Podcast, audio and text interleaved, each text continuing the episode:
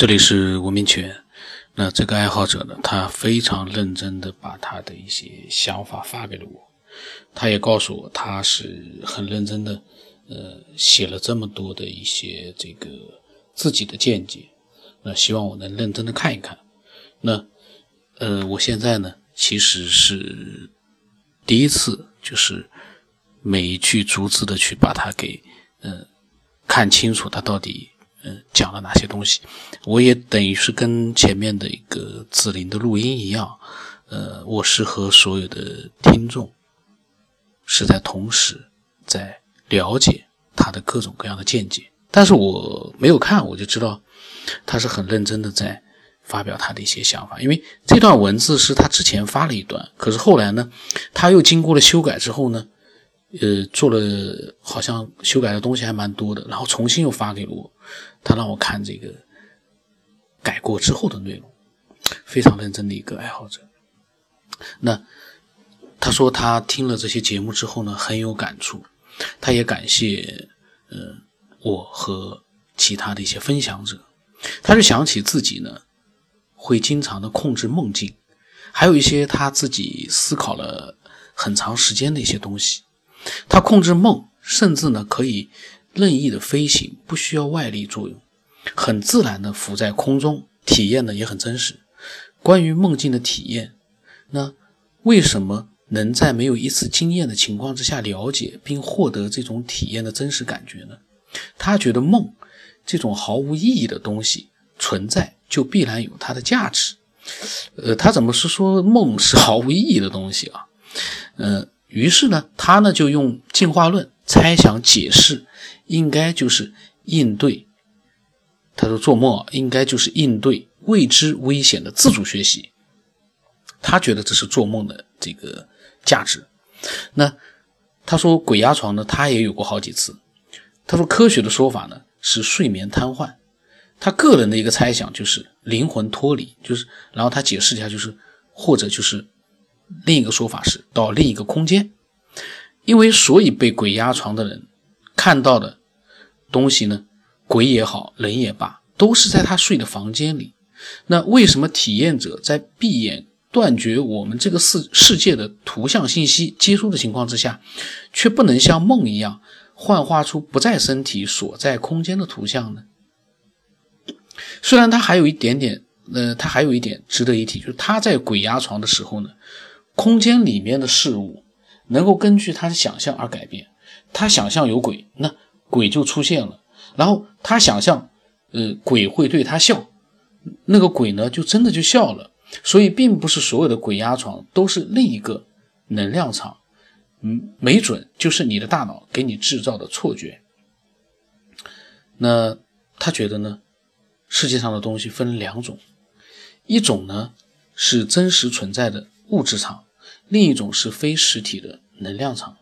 而鬼压床的环境是人体另一个器官对环境能量场的翻译，而鬼压床见到的鬼和真实体验的事情呢，他并不认为是翻译出来的，他觉得就是他大脑创造出来的一种幻觉。当然，他也不是说表达没有鬼这样的一个意思，相反呢，他还提出了他的一个假设，就是人有魂，以精神波的形式存在。那他说呢？他说，首先，他们看一个科学的理论，所有的物质其实都是无色的，就是绝对的黑暗。他括号里面描述了一下绝对的黑暗。他说，我们眼睛看到的颜色呢，无非就是大脑对光波的翻译，从而组成画面，让人及其他生命产生 3D 画面的错觉。还有看不到的红外波、紫外波，耳朵也一样，无非就是对非超声波的声波翻译。才让人有声音的错觉。简单的说，就是画面、声音都不存在，只不过是生命体的大脑为了生存制造出来的。不同的物种又有不同的感官系统，翻译出的结果也不一样。呃，他这个说法跟之前的一个翻译，呃，那个那个编剧一样，都是人的大脑制造出来的。呃，这个我先说一下，这个我我不认同。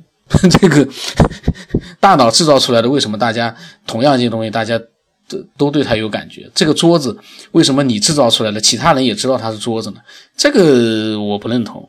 你创造出来的世界是你自己的，那是独立的，那我倒觉得没问题。可是全世界几十亿人，同样一个山，或者是同样一个桌子，为什么大家大脑里面创造这东西都一模一样的？你看到的为什么跟他感觉到的是一模一样的？这个说法是我觉得啊，个人觉得是，又是一个绝对唯心主义了，变成。他说他说了半天这些已知理论，就是表达能量场是非实体的各种波，自然的也好，人造的也好，感受到的也好，感受不到的也好，它都以一种能量的形式真实的存在，而人能通过梦接受其他时候接受不到的能量场，感受到其他时候感受不到的东西。那。广义的意识概念就认定为意识表现为知就是记忆，情就是感情，意呢就是精神。他说意识表现为知情意三者的统一。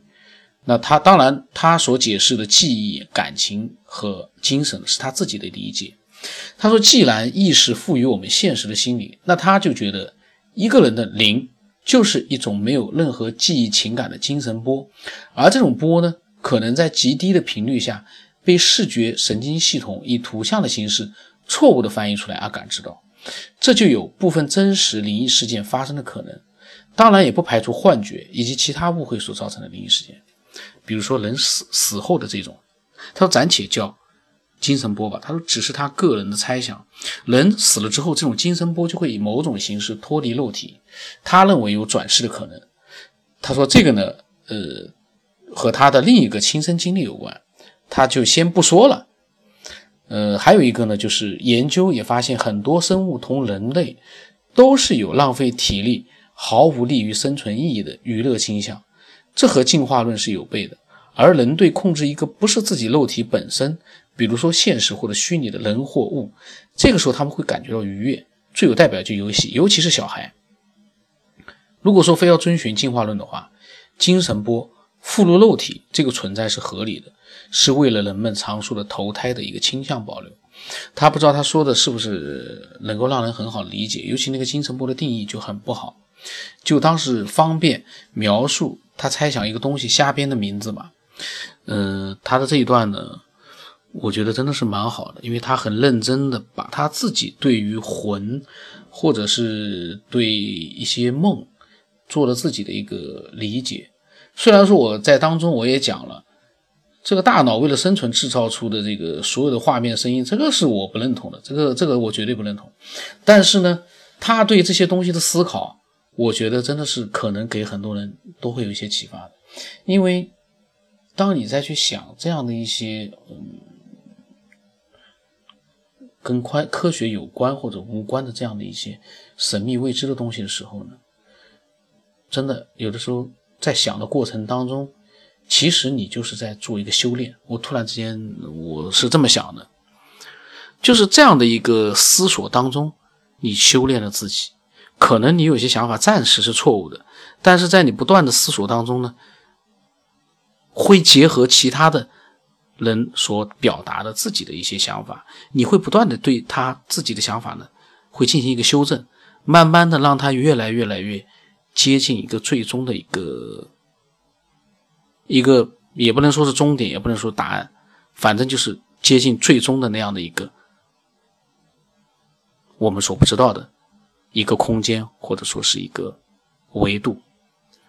呃，这是我自己的想法，因为他所讲的东西呢，我觉得呃蛮有意思。我在想这些想法会把它放在公众号里面，嗯。让大家都去看一看这样的一个文字，因为这是他自己的想法的表达，是最有价值的。